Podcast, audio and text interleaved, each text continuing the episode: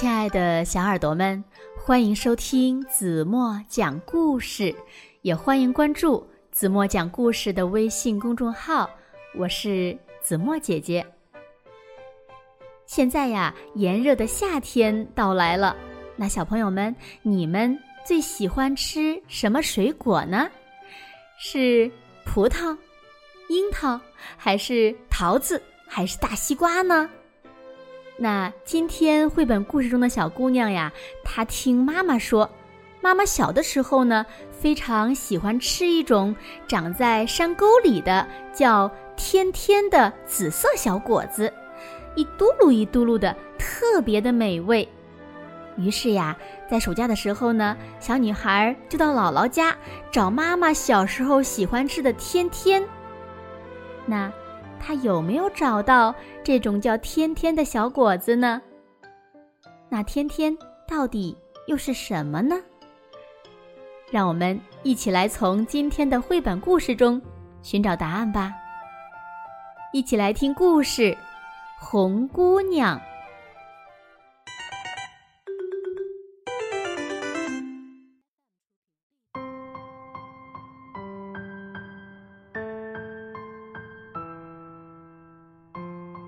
今年舅舅来接我，我是第一次去姥姥家过暑假。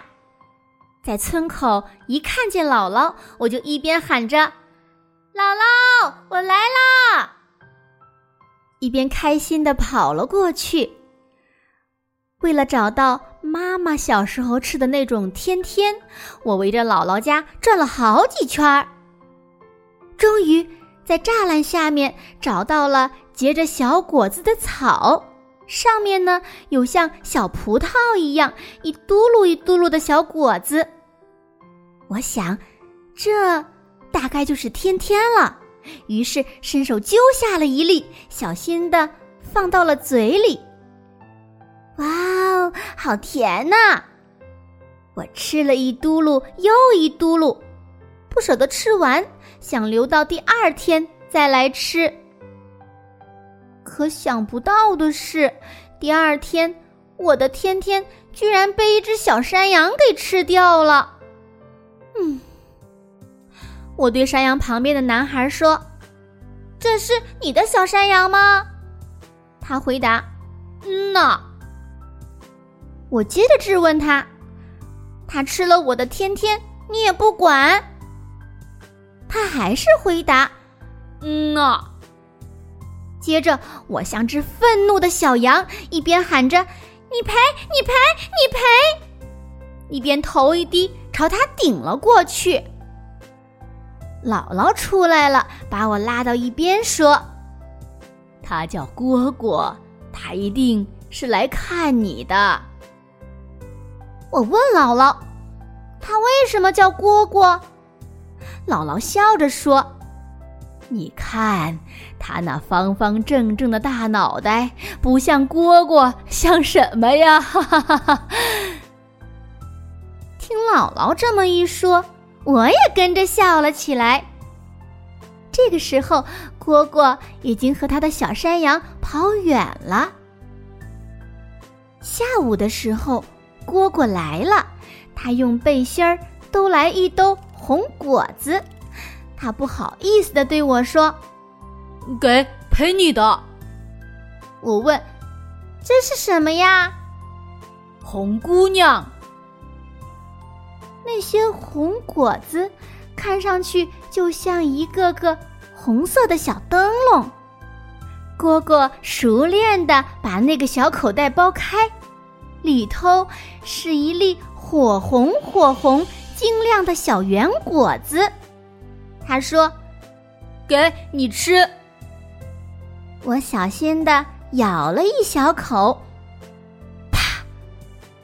圆果子裂开了，涩涩的感觉后是酸甜酸甜的味道，和汁液一起流出的，还有一粒粒像砂糖一样的籽儿，轻轻一咬会发出嘎吱嘎吱的响声。果果问我。比天天要好吃吧？我回答：“嗯呐。”你还要吗？嗯呐。我也学会说嗯呐了。我问蝈蝈：“这是从哪儿摘来的呀？”蝈蝈爬到大树上，随手朝远处一指，说：“就是白桦林后边的山沟沟里。”那么远呀！我在树下嘟囔了一声。这时，那只小山羊凑过来，一边用犄角轻轻的顶我，一边咩咩的叫个不停。我回头一看，有两只大白鹅正向我扑来。可能是我们侵占了他们的地盘儿，大公鹅还冲我嘎嘎叫呢。蝈蝈这个时候从树上跳下来挡住我，大声的喊了一声：“嗯呐！”大公鹅这才不情愿的走开了。隔天下午，我决定自己去找红姑娘，可是，一只记仇的大公鹅凶巴巴的拦住我，直到。我对他说了一声：“嗯呐”，他才屁股一扭一扭的走开了。